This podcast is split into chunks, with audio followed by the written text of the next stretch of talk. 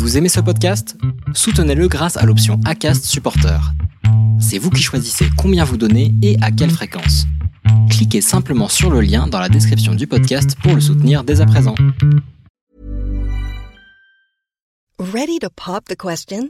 The jewelers at BlueNile.com have got sparkle down to a science with beautiful lab-grown diamonds worthy of your most brilliant moments. Their lab grown diamonds are independently graded and guaranteed identical to natural diamonds, and they're ready to ship to your door. Go to Bluenile.com and use promo code LISTEN to get $50 off your purchase of $500 or more. That's code LISTEN at Bluenile.com for $50 off. Bluenile.com code LISTEN.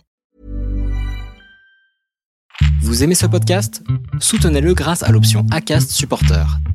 C'est vous qui choisissez combien vous donnez et à quelle fréquence. Cliquez simplement sur le lien dans la description du podcast pour le soutenir dès à présent.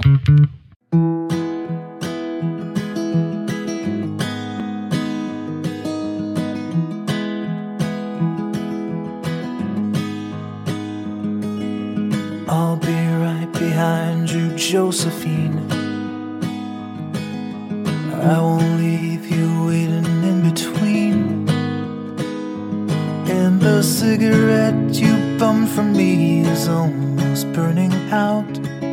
You suck it till your fingers burn and then you throw it on the ground. Bienvenue dans l'épisode 36 de la saison 2 du podcast Les enfants vont bien. Est-ce que vous vous êtes déjà interrogé sur votre réaction si un jour un de vos enfants vous annonçait qu'il souhaitait changer de genre, celui assigné à sa naissance? Évidemment, vous imaginez cette discussion avec un enfant ado ou un enfant adulte. Est-ce que vous imaginez quelle serait votre capacité à entendre et accompagner cette annonce si elle émanait d'un enfant dans ce que l'on peut encore qualifier de petite enfance? C'est ce que Pavana et Adrien ont réussi à détecter et à percevoir dans le mal-être de leur enfant assigné garçon à la naissance. Éléonore a su mettre des mots et exprimer ses besoins. Elle a notamment su expliquer qu'elle avait un cœur de petite fille et un cœur de petit garçon, et que son cœur de petit garçon allait devoir s'envoler. Quelle maturité elle a du haut de ses 6 ans. Quelle chance elle a eu aussi de voir le jour dans une famille qui avait la capacité d'accueillir ce questionnement sur l'identité d'un de ses enfants. Je le dis plusieurs fois dans l'épisode, je trouve Pavana et Adrien admirables dans la prise en charge et l'écoute qu'ils ont eue de leur petite fille. Ils ont su détecter le mal-être, l'accompagner et guider Éléonore dans sa volonté de devenir une petite fille, en grandissant autour par la même occasion. Je tiens à vous préciser que j'ai parfois pu être maladroite dans l'enregistrement en n'employant pas les bons mots, et je tiens à m'en excuser, il s'agit surtout de méconnaissance et en aucun cas d'une volonté de nuire. Je vous laisse découvrir l'histoire d'Eleanor racontée par sa maman Pavana à mon micro. Je vous souhaite une bonne écoute. Bonjour Pavana. Bonjour Constance. Je te remercie beaucoup de t'être rendue disponible pour, euh, pour cet enregistrement. Donc, je précise que tu es venue vers moi euh, via Instagram pour me parler d'une particularité, on va dire, euh, de ta famille et qui m'intéresse énormément à aborder, d'autant que je trouve que c'est très admirable. Donc, bah, je ne vais pas en dire plus en fait. Et je vais te laisser te présenter et me présenter ta famille et puis en suivant, on, on racontera tout ça. D'accord. Alors, euh, je m'appelle Pavana, j'ai 34 ans. Euh, je suis euh, mariée à Adrien, qui est un peu plus âgé que moi, qui a 39 ans. Et on a deux enfants. On a un garçon de 9 ans qui s'appelle François-Xavier et une fille de 6 ans qui s'appelle Éléonore. La particularité de notre famille, c'est que Éléonore est un, est un enfant transgenre et donc euh, Éléonore a été assignée garçon à la naissance. D'accord, oui, donc effectivement, c'est une particularité. Euh, quand je dis que je trouve admirable, que je trouve admirable, c'est votre euh, ouverture d'esprit, en fait. Je pense que c'est pas donné à tout le monde de pouvoir accompagner un enfant dans un changement d'identité et puis même de peut-être, ne serait-ce que pouvoir le détecter.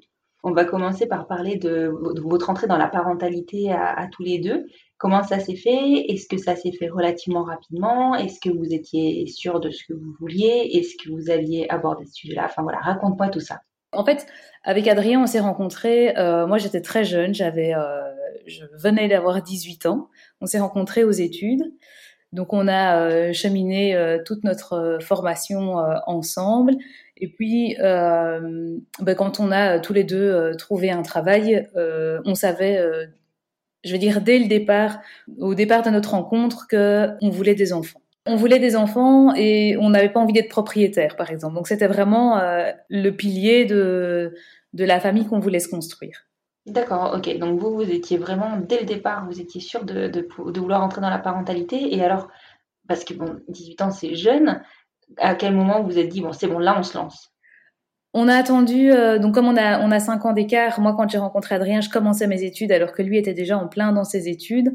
Donc on a attendu très rationnellement d'avoir chacun un travail euh, stable.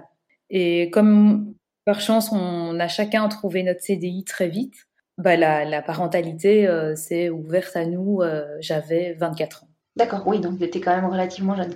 Oui, mais j'avais fini mes études depuis un an, donc c'était bon. oui, oui, tout à fait, tout à fait. Et alors, du coup, vous avez des. Comment ça s'est passé? Vous avez réussi à concevoir rapidement? Oui, oui, ça, on n'a vraiment eu euh, aucun problème, euh, ni pour euh, le premier, ni pour la deuxième. D'ailleurs, pour la, la deuxième, je suis tombée, je pense, enceinte sous pilule. Ça a été vraiment très, très rapide. D'accord, ah oui, ok. ok. Oui. oui, donc effectivement, aucune difficulté. Ils ont combien d'écart, François-Xavier et Léonore? Ils ont deux ans et quatre mois. D'accord, ok, ouais. Donc, du coup, c'est assez rapproché quand même. Oui, oui, c'est tout à fait rapproché. Et vous aviez des préférences de sexe des enfants ou pas du tout? Euh, non, non, non, on n'avait pas de préférence. Moi, quand je me souviens, quand j'attendais François Xavier, j'étais persuadée que c'était une fille. Et euh, on a su euh, très rapidement en fait que c'était un garçon parce qu'il était positionné la tête en bas assez vite et donc le gynécologue avait aucun problème à voir et on voulait savoir pour se préparer. Et pour pour Éléonore, on, on, a su très très vite aussi euh, et là, pour le second, on voulait d'autant plus savoir pour préparer l'aîné, quoi. Oui, complètement. C'est vrai que c'est très important de se projeter. Enfin, moi, je. Après, je comprends les gens qui veulent pas savoir, mais moi, j'avais besoin de me projeter aussi. Mais oui, c'est ça. Et puis, puis, je me souviens qu'on s'était dit, oh, c'est cool, ça va être pratique, on va récupérer les affaires du grand. bah oui, c'est souvent ce qu'on se dit, effectivement. Et alors, raconte-moi donc l'arrivée de François Xavier. Comment ça s'est passé pour vous? Comment comment vous êtes senti dans cette entrée dans la parentalité? Mais l'arrivée sans Xavier s'est très bien passée. Moi, j'ai deux enfants qui sont nés prématurément. D'accord. Euh, François Xavier, il est né quatre semaines trop tôt, mais c'était déjà un bon petit bébé quatre semaines trop tôt, donc euh, il n'y a pas eu de couveuse, on n'a pas eu d'ennui de santé. Et il était très attendu parce que du côté, tant du côté d'Adrien que du mien, il n'y a pas vraiment de cousins et cousines. Il y a une, ils ont une cousine du côté d'Adrien, mais qui a 11 ans de plus que François Xavier. Donc mhm. les grands-parents des deux côtés euh, attendaient vraiment d'avoir euh, encore un petit enfant ou un petit enfant pour mes parents. Et donc c'était vraiment une arrivée euh, sereine, dans la joie, tout le monde l'attendait. Donc on est rentré avec beaucoup de facilité et avec des parents tout à fait disponibles pour nous aider. Ça, c'est un apport qui nous a, je pense, tout à fait facilité notre entrée dans la parentalité c'était qu'on était entourés. Mhm. C'est vrai que c'est tellement important d'être accompagné, entouré, enfin d'être choyé à ces moments-là. C'est c'est une évidence en fait. Oui, c'est ça. Et, euh, par chance, au moment où François-Xavier est né, c'était la dernière année de travail de ma maman. Donc, elle a, en fin d'année, elle était pensionnée, donc elle l'a gardé. Enfin, euh, il y a tout de suite eu des relations avec les grands-parents. Donc, ça s'est vraiment euh, très bien passé. C'était voilà, c'était une, entrée dans la parentalité vraiment chouette. Tout en Et François-Xavier était un bébé euh, très calme, très doux. Euh, il a fait ses nuits en trois semaines, donc vraiment, on ne pouvait pas rêver mieux. D'accord, bah c'est super. Et du coup, c'est ce qui vous a donné envie de, relancer un projet bébé euh, relativement rapidement? Oui, c'est ça, parce qu'on n'a pas vraiment, on n'a pas vraiment dégusté avec François Xavier. Avec Eleonore, on a vachement plus dégusté. et donc, on avait on a toujours dit si on avait commencé par Eleonore, on n'est pas sûr qu'on en aurait eu un deuxième. Ah, des fois, on, passe au-dessus quand même. Et alors, raconte-moi, du coup, euh, Éléonore, pareil, vous avez eu, vous avez, euh, tu m'as dit donc vous aviez conçu potentiellement sous pilule, donc euh, a priori pas de difficulté à concevoir.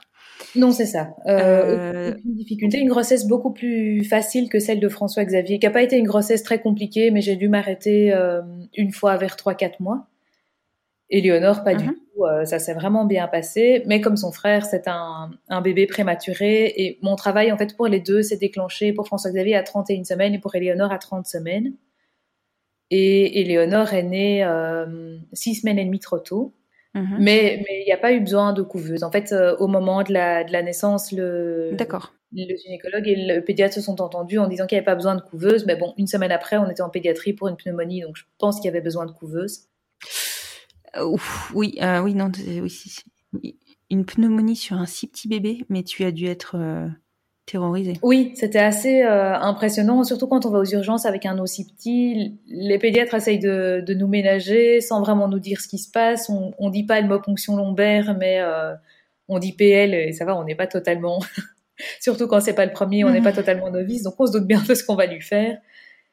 Et, euh, et, donc là, oui, ça a été le premier mois de vie d'Éléonore a été à l'hôpital, en maternité et puis en pédiatrie.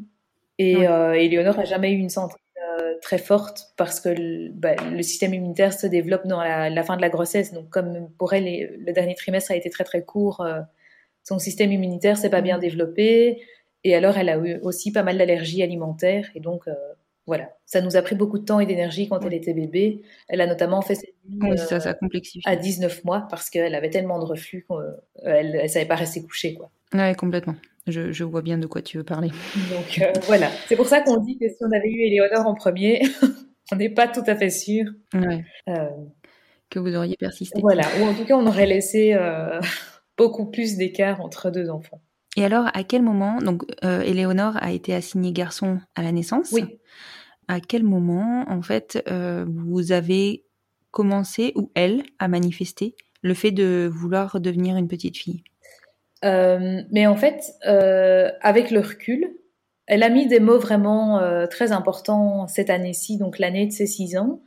Mais -hmm. avec le recul, nous, on se rend compte que les, les signes étaient là, pas presque dès le début, mais très très tôt. Je me souviens vraiment, le, moi, le premier signe, les premiers signes, c'était c'était au moment de la propreté. D'abord parce que quand ils sont petits comme ça, euh, on, on, les laisse nous accompagner à la toilette, on se dit que ça, ça fait le cheminement euh, pour l'acquisition de la propreté.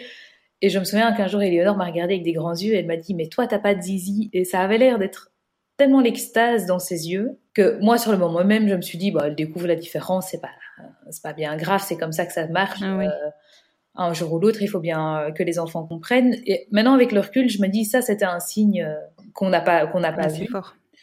Et alors, quand elle a le, le, jour où elle était propre, je l'ai emmenée euh, dans un magasin en disant allez, on va choisir un petit cadeau. C'est quand même une grosse étape dans ta dans ta petite vie. Et mm -hmm. spontanément, ben, je l'ai emmenée dans le rayon où j'ai emmené son frère en me disant est-ce que tu veux le t-shirt, euh, le même t-shirt que ton frère, pour montrer que maintenant, euh, voilà, t'es dans la catégorie des grands. euh, et on est ressorti de ce magasin avec une parure de collier en fausse pierre, une couronne, enfin un truc très très girly. D'accord.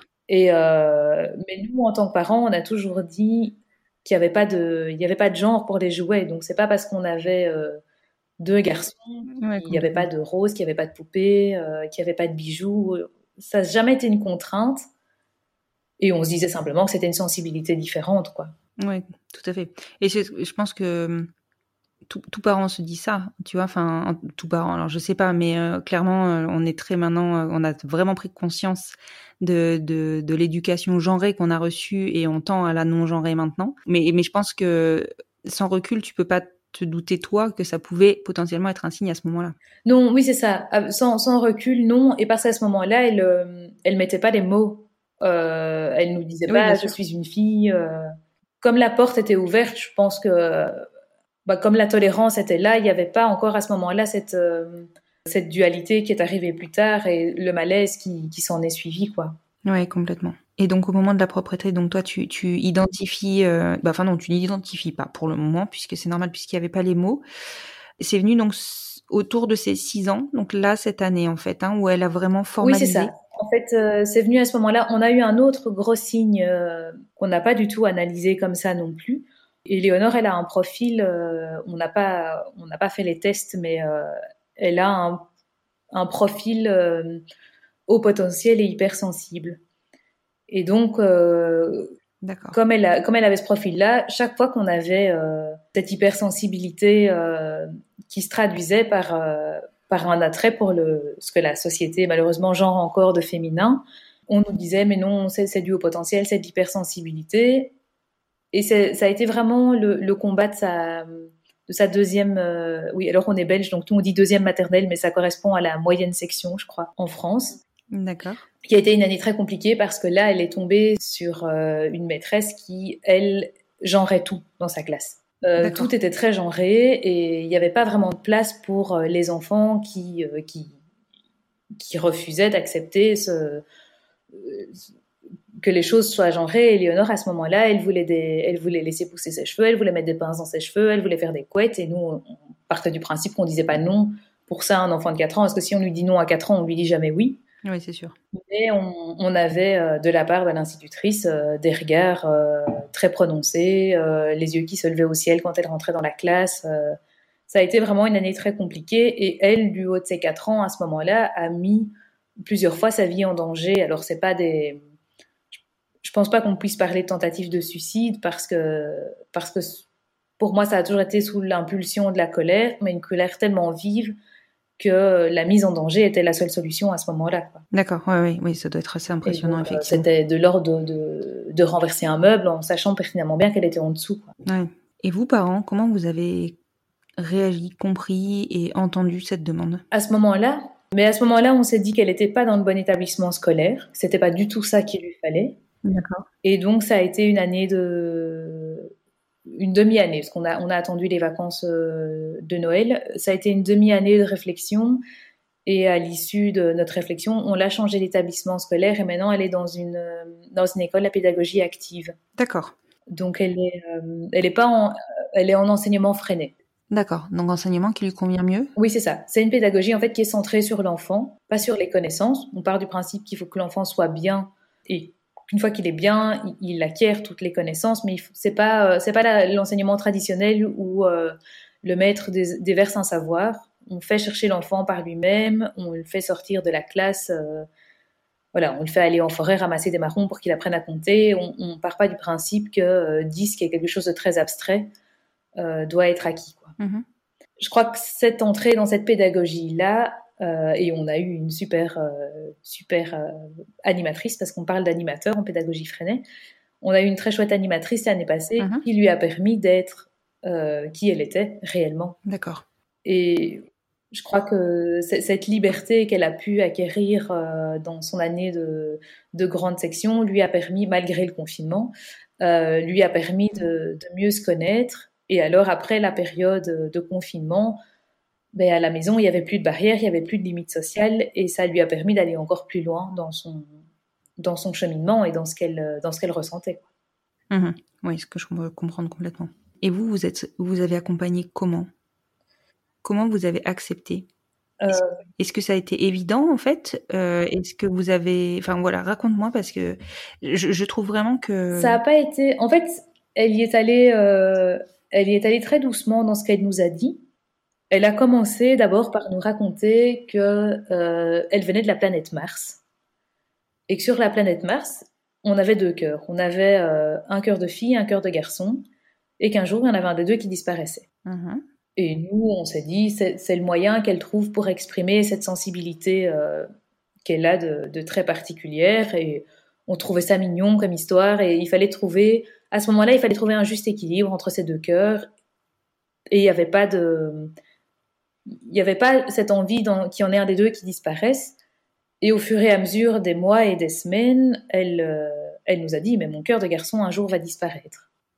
Et nous, on, se disait, ok, euh, peut-être qu'au fond d'elle, c'est quelque chose qu'elle qu'elle qu'elle souhaite, mais on l'envisageait pas comme étant un réel changement de genre, on l'envisageait comme étant euh, sa manière à elle d'exprimer cette sensibilité qu'elle avait au fond d'elle à travers euh, les normes sociales dans lesquelles elle ne rentrait pas, entre guillemets. Et petit à petit, ses paroles ont changé. Euh, Elle est arrivée à nous dire, euh, Ben, en fait, c'est nul d'être un garçon. Et donc là, on disait, euh, ben non, c'est c'est cool, tu peux être un garçon, tu peux aimer le rose, tu peux aimer le mauve, tu peux aimer les paillettes, euh, les licornes, il n'y a aucun problème. Ça n'est pas du tout une question de genre.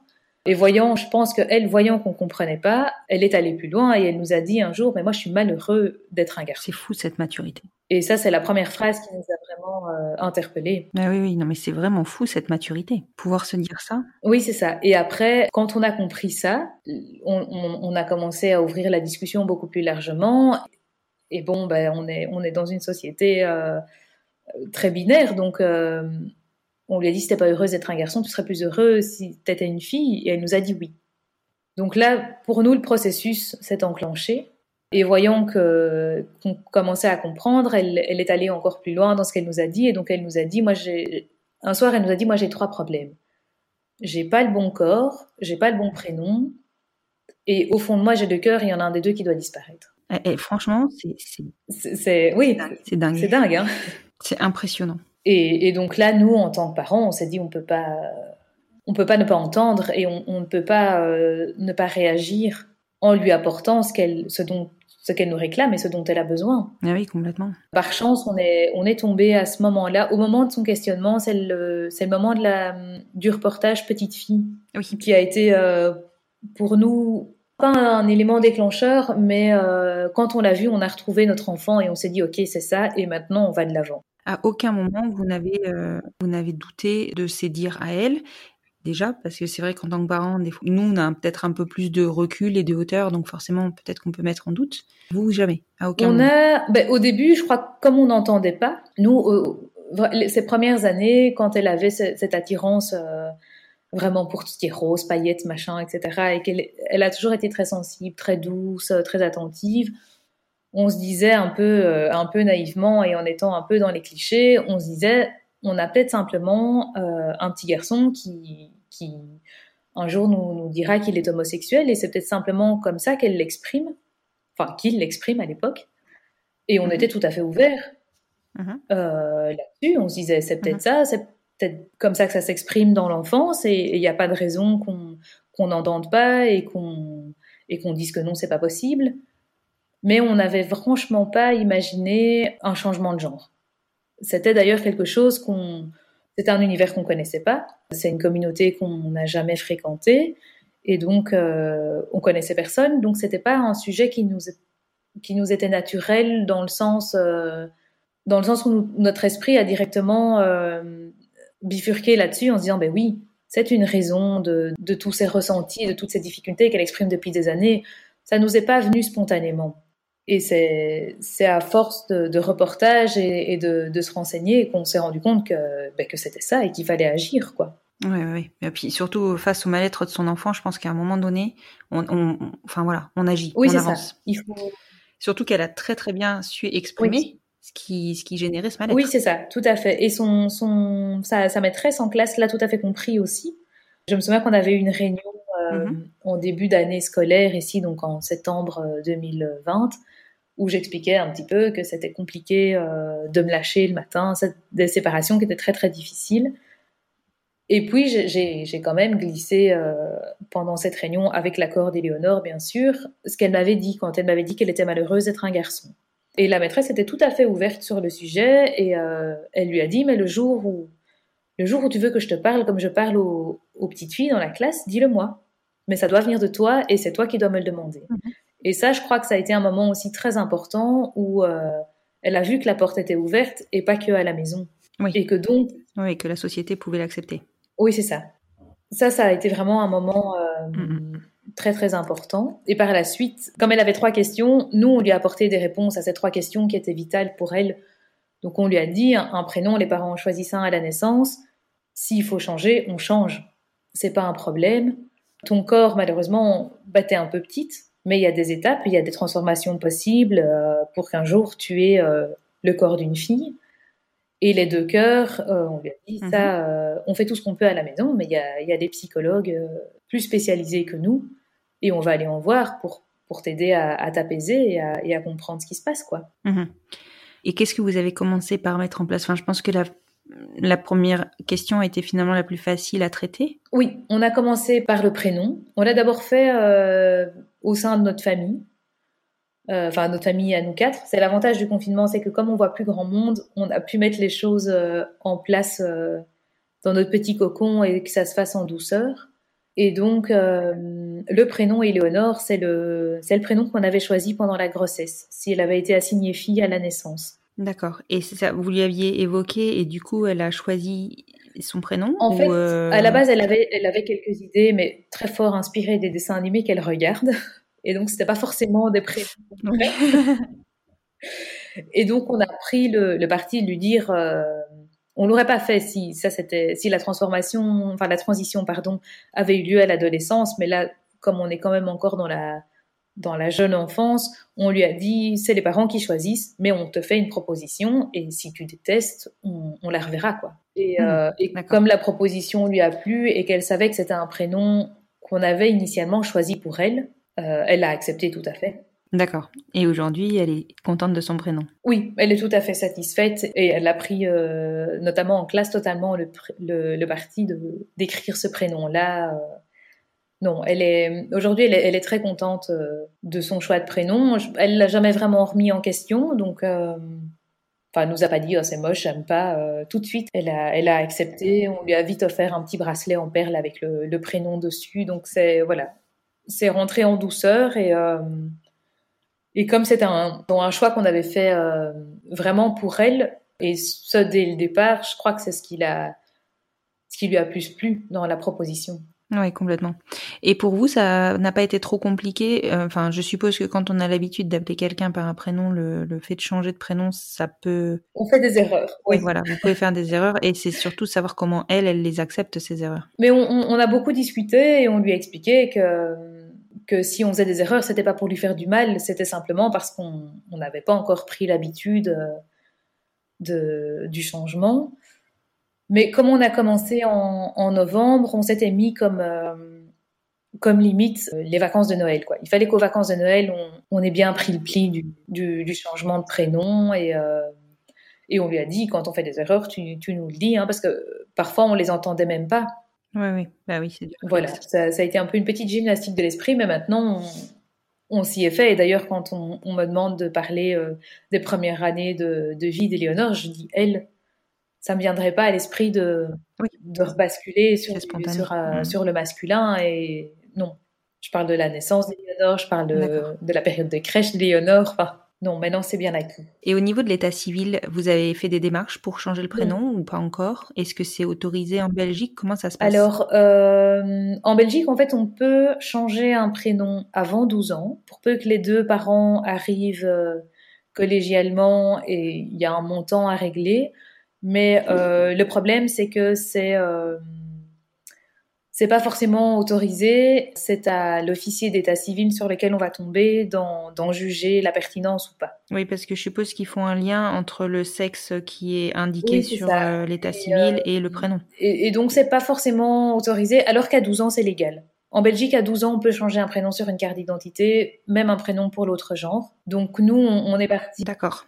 C'est tôt, 12 ans. Oui, c'est tôt. Oui. Et alors, il faut faire attention parce que je pense que c'est irréversible. Mais nous, on se dit que quand oui. elle aura 12 ans, ça fera 6 ans qu'on sera dans, dans, dans, la transition. Et je pense qu'on aura commencé le traitement médical, euh, on aura déjà commencé le traitement médical si elle est toujours euh, sûre de, de ce changement euh, qu'elle souhaite parce qu'il y a, y a des bloqueurs de puberté à prendre avant un traitement hormonal. Mmh. Oui, parce que ça, c'est finalement la réponse à la deuxième question. Oui, c'est ça. Et donc, on aura commencé le traitement médical avant de changer, de, enfin, peut-être pas forcément, ça dépendra un petit peu à l'âge où arrive la puberté, mais il y a des chances qu'on l'ait commencé avant le changement de prénom. Donc, voilà, on verra. Euh... Oui, donc vous serez ancré dans le. Oui, c'est ça. Dans la, vraiment dans cette transition. Et nous, on a pris, les, comme l'école nous suit euh, d'un point de vue administratif, -hmm. à part les, les, les, quelques documents qui sont liés à l'état civil, l'école fait bien attention de changer le prénom quand c'est un papier interne, euh, sur son badge de la garderie, c'est son prénom féminin. Enfin, on n'a pas d'embûche euh, administrative pour le moment, donc on part du principe qu'on va attendre l'âge légal pour ne, pour n'en rencontrer aucune. Quoi. Oui, bien sûr, mais tu as complètement raison. Et donc, tu m'expliquais que, alors évidemment, je suppose que chaque protocole est différent en fonction des enfants que, qui, qui sont en face de, de, de, du médecin, du coup, qui prescrit le, le, le traitement. Donc, tu, il existe donc des bloqueurs de puberté. Oui. Donc ça, c'est le, tout début du traitement, en fait. C'est ça, c'est commencer par bloquer la puberté. Oui, c'est ça. D'accord.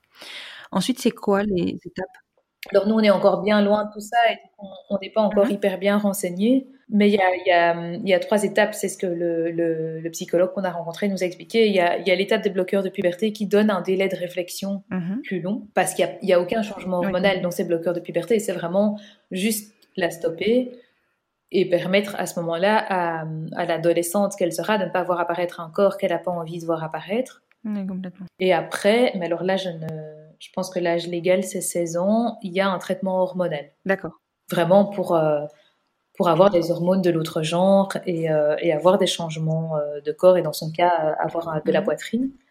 Et puis alors, il y a l'intervention finale qui est, le, qui est le changement de sexe. Mais là, là, elle doit être majeure et c'est sa décision, c'est pas la nôtre.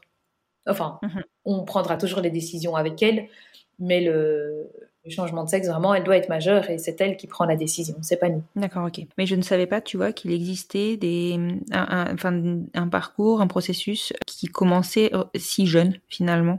Je pensais que légalement, l'État te demandait d'attendre les 18 ans, enfin la majorité. Ah oui, non, non, non. Il y a vraiment, euh, ça commence, euh, ça peut commencer très tôt, mais, mais en Europe, contrairement aux États-Unis, je crois, où là, il y a déjà des, des injections d'hormones beaucoup plus jeunes que chez nous. Moi, je trouve que, que ces bloqueurs de puberté, c'est pas mal d'avoir un, un délai de réflexion avec un enfant plus âgé et qui, qui sait qu'il doit, qu'il doit prendre une décision pour son avenir. Quoi. Bien sûr. C'est vraiment, euh, je redis encore une fois, je trouve admirable votre ouverture d'esprit, l'écoute que vous avez de d'Éléonore. Vraiment, je trouve ça fabuleux. Pour être transparente avec toi, je ne sais pas si j'aurais été aussi ouverte et si j'aurais réussi à, dé- à détecter. Enfin, en tout cas, euh, j'aurais pas, je pense détecter le mal-être, tu vois, mais j'aurais peut-être pas détecté quelle était euh, l'origine du problème. Donc, Oui, c'est c'est vrai que c'est pas c'est pas évident de, de détecter le de mettre le réel euh, le, le doigt vraiment sur la la problématique et puis c'est vrai qu'une fois qu'on qu'on est face à cette problématique,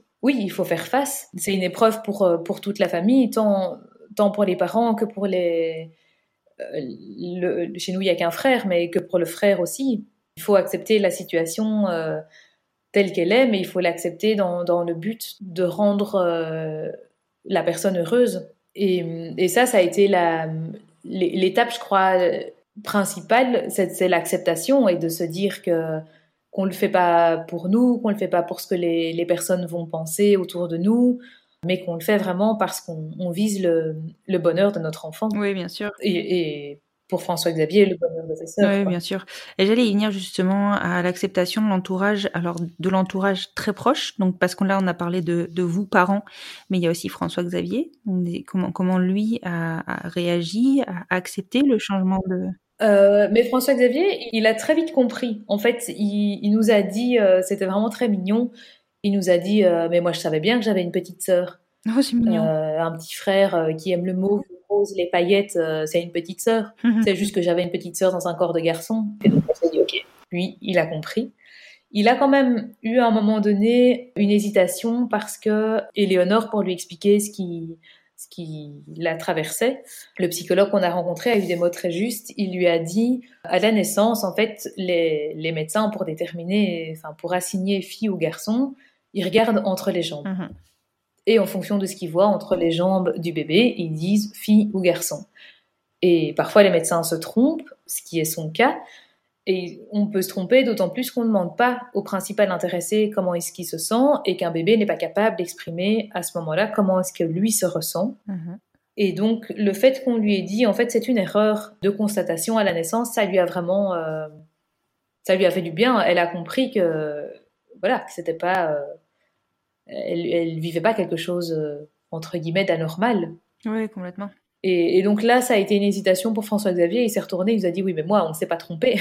Et on lui a dit, mais non, toi, toi, tu te sens garçon, donc il y a aucun problème. Toi, chez toi, on ne s'est pas trompé. Oui, voilà. Après, c'est sûr que forcément, ça interroge. Oui, c'est ça. Mais euh, il y, a- il y a eu à un moment donné un peu le regret aussi de dire ouais, mais euh, j'avais un petit frère, c'est plus facile. Ma petite sœur, elle est envahissante, elle vient avec ses licornes, elle vient avec ses trucs. euh. Et on lui a dit, mais il vaut mieux une petite sœur heureuse qu'un petit frère malheureux. Oui, ça c'est Et sûr. il a tout à fait compris. Et, et d'ailleurs, il le dit euh, quand il parle, euh, quand on lui demande ce qu'il pense euh, de, ce qui se passe et de ce qui avec sa sœur, il répond Je suis heureux pour elle. Ah, c'est super. C'est beau. Donc euh, voilà, il a, lui a tout à fait accepté la situation et, et il se rend compte. Et d'ailleurs, lui non plus ne se trompe absolument plus. euh. D'ailleurs, quand ils se disputent, euh, c'est tout à fait au féminin. Ils se disputent très bien, mais c'est au féminin. Ils savent toujours. Et puis c'est comme nous avec les langues étrangères. Quand on doit s'énerver dans une langue étrangère, bizarrement, ça sort bien. oui, c'est ça. C'est exactement ça. Et, et il a, c'est vraiment un très chouette grand frère parce qu'il a jamais, euh, il a jamais joué là-dessus. Donc quand il se dispute, euh, il est, il est vraiment réglo quoi. Il, il l'embête absolument jamais sur sa transition. C'est pas, il a compris c'est pas un sujet sur les, et il le sait. Mais euh, voilà, c'est pas un sujet sur lequel on, on se permet de blaguer quoi. Non, c'est vrai que c'est un chouette grand frère. Vous êtes une famille qui est, qui est vraiment soudée. Enfin, c'est, c'est magnifique à voir. Hein. Enfin, à voir. Surtout à entendre pour le coup. mais oui, oui, mais je crois que l'épreuve nous a, nous a soudés aussi. Euh. Ce que je peux comprendre. On voulait tous le bonheur de, la personne qui allait pas bien dans la famille et euh, la solution est là. Et, et, et, puis, il y a aussi le fait que Éléonore, maintenant, euh, maintenant qu'elle est reconnue, elle rayonne et, et le fait qu'elle rayonne comme ça, ça ça a un impact sur nous. Ben oui, complètement. Et puis je suppose qu'en plus, ça doit asseoir clairement votre, bah, votre ouverture et la décision que vous avez prise ensemble. Parce que, parce que pour enfin, tous ceux qui pouvaient avoir des doutes sur euh, cette décision, ben, clairement, ça répond à ces doutes. Voilà. Et au niveau de votre entourage, alors du coup, votre entourage proche, mais qui n'est pas qui ne fait pas partie de votre cellule familiale euh, directe, enfin directe, j'entends, ou quatre, Comment, comment ça a été accepté? Comment ça a été euh, accompagné? On n'en a pas beaucoup discuté avant de l'annoncer officiellement. On n'a pas beaucoup discuté de, cette période où nous, on était en, en questionnement par rapport à, ce qu'Éléonore nous disait et, euh,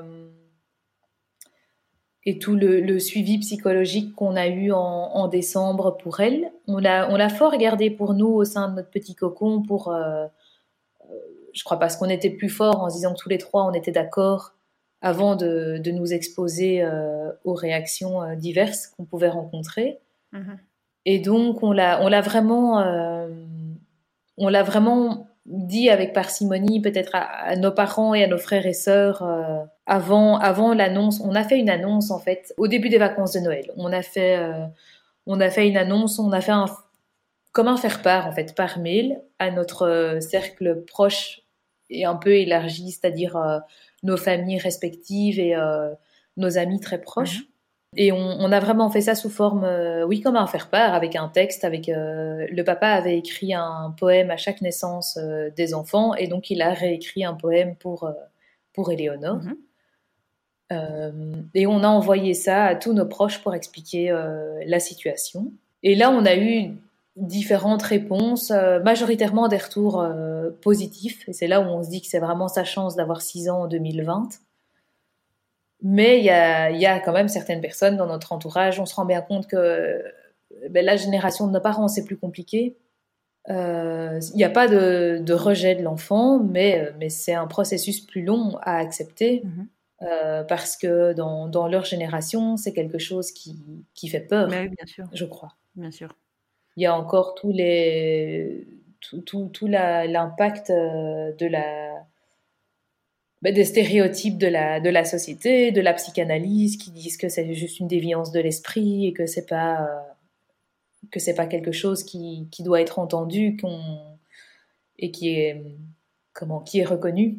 Mmh. Et donc ça c'est le plus c'est le plus compliqué mais nous on est suffisamment fort et je crois que de voir comme elle va bien, ça nous donne un peu cette, euh, cette énergie pour ne pas se laisser envahir par ça. Mais oui, clairement. Et, et surtout pour avoir, euh, pour avoir affronté euh, certaines réactions qui étaient, qui étaient franchement pas, euh, franchement pas agréables. Et nous, on part du principe que on l'a annoncé, c'est notre enfant, on doit protéger notre enfant. Et donc les personnes qui ne, qui ne nous suivent pas, ben c'est pas grave, elles ne nous suivent pas, tant pis pour elles. Oui, oui, bien sûr. On ferme pas la porte donc elles, euh, on leur dit pas que c'est fini et qu'on veut plus les voir. On, on se dit que euh, le jour où elles seront prêtes, elles reviendront. Ce qui risque d'être le cas d'ailleurs. Oui, oui, oui, ce qui risque d'être le cas et on n'est absolument pas euh, catégorique en disant non, non, on ferme la porte, c'est fini, vous avez mal réagi. Pas du tout. Chacun son, chacun va à son rythme et chacun prend le temps qu'il lui faut. Mais nous, notre rôle euh, de parents, et étant donné l'âge d'Éléonore, c'est euh, d'être le bouclier, quoi. Elle ne doit pas ressentir ça. Oui, bien sûr.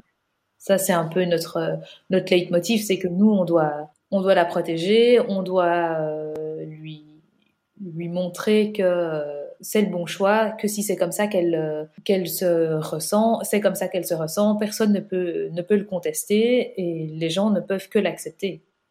Oui, tout à fait. Et ceux qui n'acceptent pas, ben, c'est pas grave. On, on leur laisse le temps de revenir, mais on les voit plus parce qu'on va pas se faire du mal pour se faire du mal, quoi.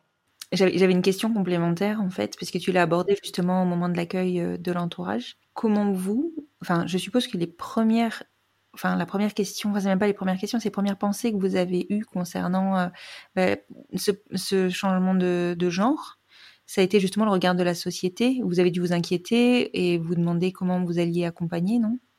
Oui, j'ai eu vraiment ce moment de, de peur, parce qu'évidemment, la société, malheureusement, euh, communique très mal par rapport aux personnes euh, transgenres. On nous montre, on nous montre très souvent quand ça va pas, quand il y a des violences, quand il y a des agressions. Mhm. Et donc, j'avais, euh, j'ai eu un moment vraiment de peur de, de cet avenir qui pourrait être douloureux pour elle, quoi. De, Bah oui, de- en plus d'avoir la trouille de, de se faire agresser. Enfin, on a déjà euh, toujours peur, je crois, pour son enfant quand il commence à sortir seul le soir euh, sans nous avec des copains. Mais alors là, euh, C'est plus de la peur, quoi. Je crois que je vais engager des agents secrets qui vont être coins des rues pour surveiller qu'elle rentre bien à la maison sans problème. Tu m'étonnes. Donc oui, il y a cette crainte-là qui est pas encore totalement partie parce que on commence un petit peu à, à se, à se renseigner sur, sur la communauté et, inévitablement euh, on rencontre des mouvements euh, féministes qu'on n'avait pas encore rencontrés jusqu'à présent. Et je me rends compte que les femmes trans sont des femmes très peu représentées. Il y a vraiment cette, euh, le côté euh, encore très compliqué de reconnaître une femme trans comme étant une femme Oui, c'est sûr. et donc dans le dans le militantisme de les inclure comme toutes les femmes qui subissent euh, des violences, qui subissent des agressions et en plus en tant que femme trans, je pense qu'elles en subissent beaucoup plus. Oui, c'est probable.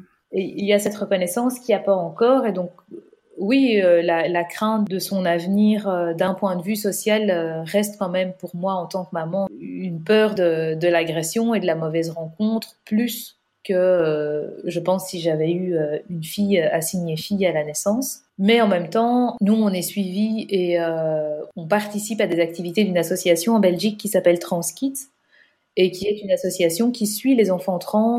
Il y a des consultations psychologiques, il y a des activités pour les familles, des rencontres, euh, des week-ends pour les enfants, un peu comme euh, des week-ends scouts, où ils sont entre eux, Mhm. avec des animateurs euh, et le, le- des psychologues, enfin les, les cofondateurs de la- de l'association. et on se dit, si tout ça existe aujourd'hui, c'est très certainement pour leur assurer, c'est que leur avenir va être différent de la personne qui a vécu une, jeune- une vie de jeune adulte euh, trans dans les années 80. Oui. On se dit que l'avenir est différent et que en ayant pris conscience de de qui elle était à 6 ans, elle va grandir aussi totalement différemment que quelqu'un qui n'a pas pu ou qui n'a pas su le dire avant ses 30 ans. Ça, c'est certain. il y a tout un passif douloureux qu'on espère euh, en tant que parent qu'elle aura moins ou qu'elle aura pas. Et je pense que ce sera le cas, effectivement. Et puis, et puis dans, dans la dans la, société dans laquelle on vit, il y a quand même voilà, il y a, la reconnaissance, euh, il y a beaucoup plus de reconnaissance des personnes euh, hommes, femmes. Il y a le il y a le troisième genre qui qui commence à arriver. Enfin, il y a un plus grand euh, un plus grand respect et une plus grande connaissance aussi. Oui, voilà, c'est ça, parce que hum, c'est surtout là-dessus qu'il faut insister. C'est le, le fait de ne pas connaître, c'est ça qui rend les gens agressifs, c'est qu'ils ne connaissent pas, donc ils sont, enfin, donc ils se permettent, enfin, ils réagissent de façon primaire finalement. Oui, c'est ça. Sauf que maintenant, il y a des, il y a de plus en plus de mouvements qui, qui vulgarisent, on va dire, la transidentité. Et enfin, tu le dis toi-même, maintenant il y a des associations qui accompagnent dès le plus jeune âge. Enfin, c'est clairement, on sent qu'il y a une transition qui se fait. Oui, oui, oui, c'est ça. Et, et je crois que c'est vraiment important. Et, et comme euh, nous, on se le dit depuis, euh, de- depuis le début, heureusement que ça lui arrive en, en, 2000, euh, en 2020, en 2021, quoi. Oui, c'est sûr. C'est sûr. Mais il y a autre chose. Je pense que heureusement que Éléonore est, à- est arrivée dans votre famille. Oui, Parce que vous lui avez laissé vivre ça. c'est la chose avec laquelle on a, et non pas qu'on joue les faux modestes, mais euh, nous, ça nous paraît évident d'écouter nos enfants et d'écouter euh, qui ils sont, comment ils se perçoivent. euh. Et, do- et donc, c'est vrai que c'est compliqué pour nous de comprendre, par exemple, dans une famille où, où c'est vraiment pas reconnu, quoi. ou mm, mm. par, par, je sais pas, par peur, par peur de, par parce que c'est l'inconnu, parce que, parce que ça rentre pas dans une case, euh, on n'écoute pas et, on bafoue. Nous, ça, c'est quelque chose qu'on, voilà, qu'on comprend moins bien. On sait que c'est là, on sait que ça existe, parce que sinon, il y aurait pas, euh, malheureusement, il n'y aurait pas autant de personnes malheureuses. Mais oui, nous, en tant que parents, ça nous paraît, ça nous paraît évident. Et quand on a un, tout petit bout comme ça de, de 6 ans qui nous dit mais je suis malheureux d'être un garçon, on se dit ben on peut pas lui dire, allez, va jouer au Playmobil, ça va passer, quoi. Oui, non, mais c'est sûr. Enfin, ça paraît, c'est d'une telle évidence que, oui, évidemment. Mais c'est vrai que c'est une chance aussi que Éléonore ait réussi à s'exprimer aussi facilement et aussi clairement. Et c'est parce qu'elle sentait qu'elle pouvait le faire qu'elle l'a fait. Oui, oui, ça, je crois beaucoup. Et puis, on avait déjà, euh, le jour où elle nous l'a dit, elle avait 6 ans, mais Éléonore, elle a, depuis ses deux ans, pas on milite, mais euh, depuis ces deux ans, on va contre les clichés euh, les clichés qu'on attribue à un petit garçon dans la société parce que euh, parce qu'elle voulait du rose, parce qu'elle voulait des sacs à main, parce qu'elle mettait du vernis, parce qu'elle avait des pinces, parce qu'elle laissait pousser ses cheveux. Enfin, tout ça, c'est des choses pour lesquelles nous, on avait déjà euh, mené un combat entre guillemets. Moi, je me souviens que elle a voulu une poupée un jour et donc on est allé au magasin acheter une poupée. Je l'ai mis devant le rayon, j'ai dit prends celle que tu veux en mettant quelques petits critères, pas les poupées d'un mètre vingt euh, qui ressemblent à des poupées que je trouve complètement affolant, mais pour le reste, dit, tu peux plus nous en prendre ce que tu veux. Et elle a pris une poupée avec une robe en liberty, avec des ailes, enfin, vraiment très, très girly. C'était pas du tout le poupon mhm. euh, habillé en bleu et en blanc qui, voilà.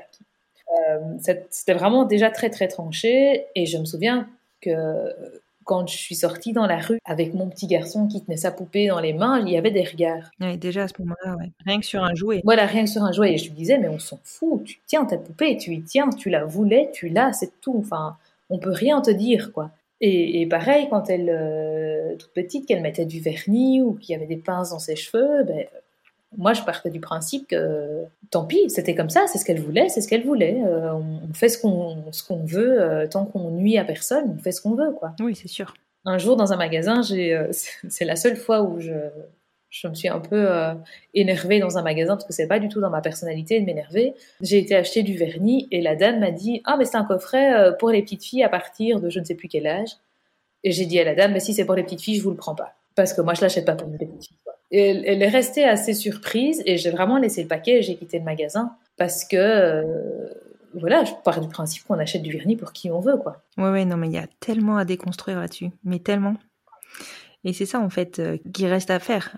et, c'est énorme, hein. le, travail de, de, déconstruction, il est énorme. Mais bon, tu l'as dit tout à l'heure, clairement, la société évolue dans le bon sens. Et euh, aujourd'hui, euh, Éléonore, elle a la chance d'arriver euh, sur 2020-2021, enfin, tu vois, sur ces années-là, où ben, voilà, la société prend conscience de. Oui, et les, jeunes, enfin, les jeunes, les plus âgés qu'elle, les, adolescents et les jeunes adultes aujourd'hui ont déjà cette ouverture d'esprit que je crois que nous, en tant que parents d'Éléonore, on n'avait pas. Non.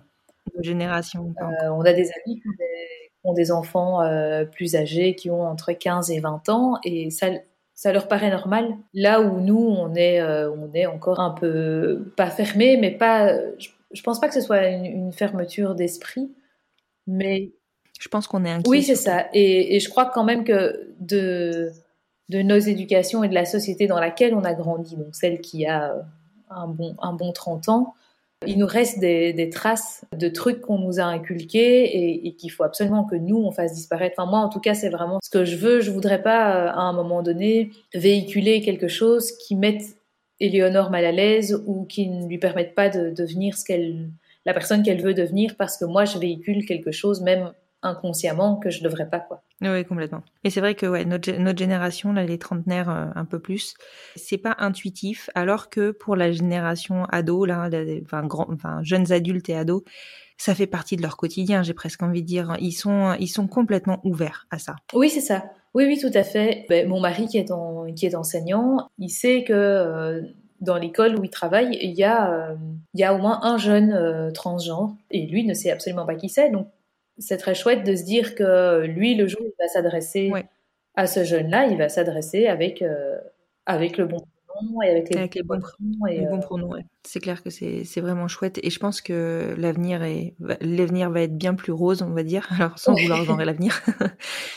L'avenir va être bien plus rose pour euh, pour nos générations. Alors évidemment, ils auront d'autres combats à mener, Oui, hein, oui. soyons clairs. Mais en tout cas, ceux-là, je pense qu'ils sont déjà bien amorcés. Oui, c'est ça. Et c'est très, euh, c'est chouette parce que moi, je me dis que oui, pour, euh, bah, en tout cas pour un enfant comme comme Éléonore, ça va lui ouvrir euh, un avenir beaucoup plus serein que celui que moi, en tant que maman, j'imagine. Exactement. Je le vois par rapport aux enfants qui sont dans sa classe. La transition a été expliquée de manière euh, très naturelle. Et il y en a aucun qui, qui remet ça en question, quoi. Oui, oui. C'est tout. Déjà, déjà qu'à la base, euh, physiquement, on savait pas très bien si c'était il ou elle. Il y en a plusieurs qui ont dit, oh bah cool, maintenant on sait que c'est une petite fille, quoi. Oui, oui, voilà. C'était au moins ça. Parce qu'avant, euh, son prénom, ça collait pas trop à ce qu'on voyait. euh, Ça a acté. et voilà, ça, ça a clarifié les choses et c'est tout. Maintenant, c'est Éléonore et, et voilà. Et nous, ce qui nous rassure, c'est que à l'école, elle a pas changé de copain. Oui, ça c'est très rassurant. Elle s'est pas euh, furieusement euh, fait une place dans le monde des filles euh, à revendiquer. pas du tout. Elle a, elle a les mêmes copains et un jour c'est l'un, un jour c'est l'autre. C'est les noms qu'on a toujours entendus et elle joue au jeu auquel elle a toujours joué. Enfin, Oui, ça n'a rien changé. Enfin, ça n'a pas changé. Et ce qui est, ce qui est super aussi, parce que du coup, ça, ça prouve bien que nos enfants, enfin les, les enfants globalement, eux, ils n'ont pas à déconstruire. Ils ont tout à construire. Donc finalement, c'est une normalité qu'on leur annonce. oui, c'est ça. C'est juste différent. Oui, c'est ça, tout à fait. Voilà. Donc ça, ça va rentrer dans leur normalité. Ça va, oui, c'est ça, ça va rentrer dans leur normalité. Et les parents de la classe, il y en a plusieurs qui sont venus me trouver en me disant euh, Ah, ben c'est vraiment cool, je suis content. euh. Et il y a même une maman qui est venue me trouver en me disant Mais moi aussi, en fait, dans ma famille, euh, ben, j'ai un cousin, euh, c'est devenu une cousine. Ça, je me dis C'est cool. Et au moins, la parole se libère. Et, euh, C'est ça. et je sais que dans, dans sa classe, ben, il y a une petite fille qui, qui a un qui a une situation similaire euh, dans une famille plus élargie. Donc, euh, c'est- très rassurant et, euh, et de se dire que voilà, c'est c'est une classe qui va grandir dans une diversité assez sympa et, et au moins pour ces enfants-là, ce sera naturel. C'est naturel, c'est quelque chose de tout à fait normal. Exactement. Je suis assez euh, émue par, par cet épisode. C'est voilà, je, pense que vous avez réussi déjà, même si tout n'est pas fait, tout n'est pas acté, et que évidemment, Éléonore est, est encore à même de changer d'avis. Vous avez tellement abattu de, bah, de préjugés, j'ai envie de dire d'un côté, parce qu'il y en avait forcément à un moment donné. Vous avez ouvert, vous avez informé, vous avez guidé, vous avez construit une normalité pour votre fille. Je trouve ça fabuleux. Merci. Et clairement, enfin, pour te suivre maintenant, je sais que, enfin, je vois, je vois que tes enfants sont heureux et c'est, c'est hyper plaisant. C'est hyper plaisant de, de se rendre compte que, bah voilà, vous avez réussi à rendre heureuse votre fille qui ne l'était Oui, pas. c'est ça. C'est ce que son papa dit toujours euh, quand on nous demande comment ça va euh, avec, euh, avec Éléonore. Il dit Mais avant, on avait un petit garçon malheureux et maintenant, on a une fille hyper heureuse. Quoi. Bah oui, voilà. Voilà. En tout cas, je te remercie beaucoup, Pavana, parce que tu vas. Je pense qu'aujourd'hui, en tout cas, quand ce sera diffusé, tu vas contribuer à vulgariser, à normaliser, et peut-être même à, à accompagner, à guider des, parents qui se retrouvent dans cette situation et qui n'arrivent peut-être pas à mettre le doigt sur, euh, sur ce qui se passe en ce moment pour leurs enfants. Et je pense que c'est en agissant, en militant quelque part euh, de cette façon-là, que les, que les choses vont se faire de plus en plus facilement pour nos enfants. Mais J'espère aussi. Oui, effectivement, si, euh, si ce podcast peut euh, ne fût-ce que aider ou euh, éveiller quelque chose chez quelqu'un, euh, c'est gagné, quoi. Exactement, ce sera déjà une excellente, une excellente chose. Merci beaucoup Pavana, je te dis à très bientôt. Oui, merci beaucoup. Merci de m'avoir écouté et de m'avoir accueilli. Je t'en prie. À bientôt. À très bientôt.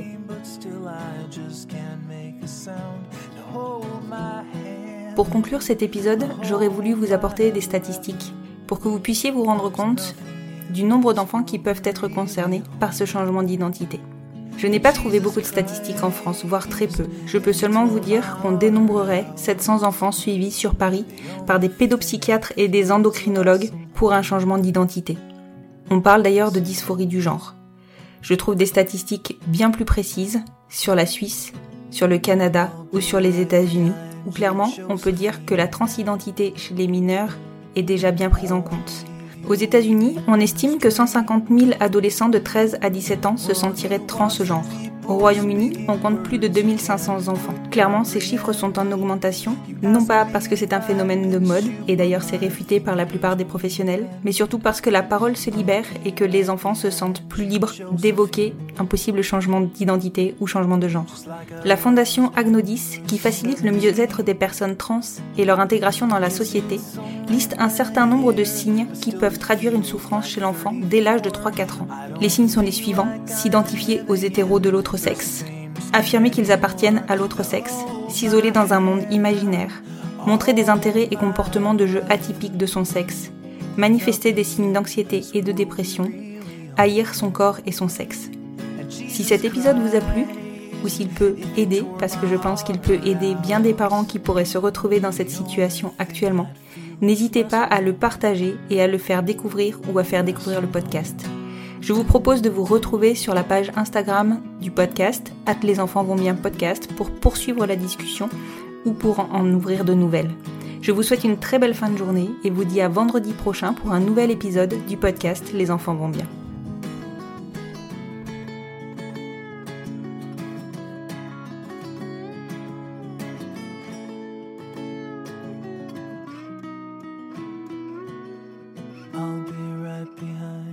Josephine. Even when my soul's an amputee. And my bleeding heart is sinking in the lake inside my chest. So I grab what I can cling to and I leave behind the rest. Now hold my hand, I'll hold my breath. There's nothing in this world we own. Jesus Christ, if you tore my heart out, the only thing I'd feel was less alone. Now hold my hand and take my breath and leave behind the things you'll never own. And Jesus Christ, please tear my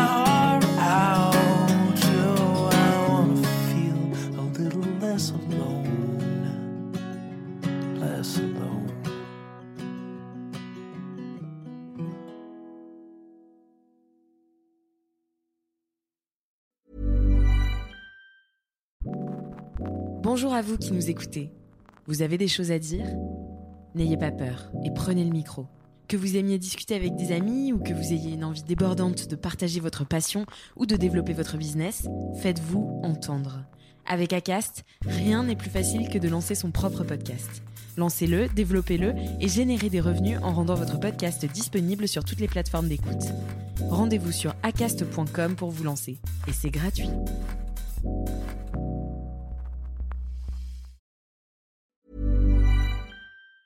Planning for your next trip? Elevate your travel style with Quince. Quince has all the jet setting essentials you'll want for your next getaway, like European linen, premium luggage options, buttery soft Italian leather bags, and so much more. And it's all priced at 50 to 80% less than similar brands. Plus, Quince only works with factories that use safe and ethical manufacturing practices. Pack your bags with high-quality essentials you'll be wearing for vacations to come with Quince. Go to quince.com slash trip for free shipping and 365-day returns.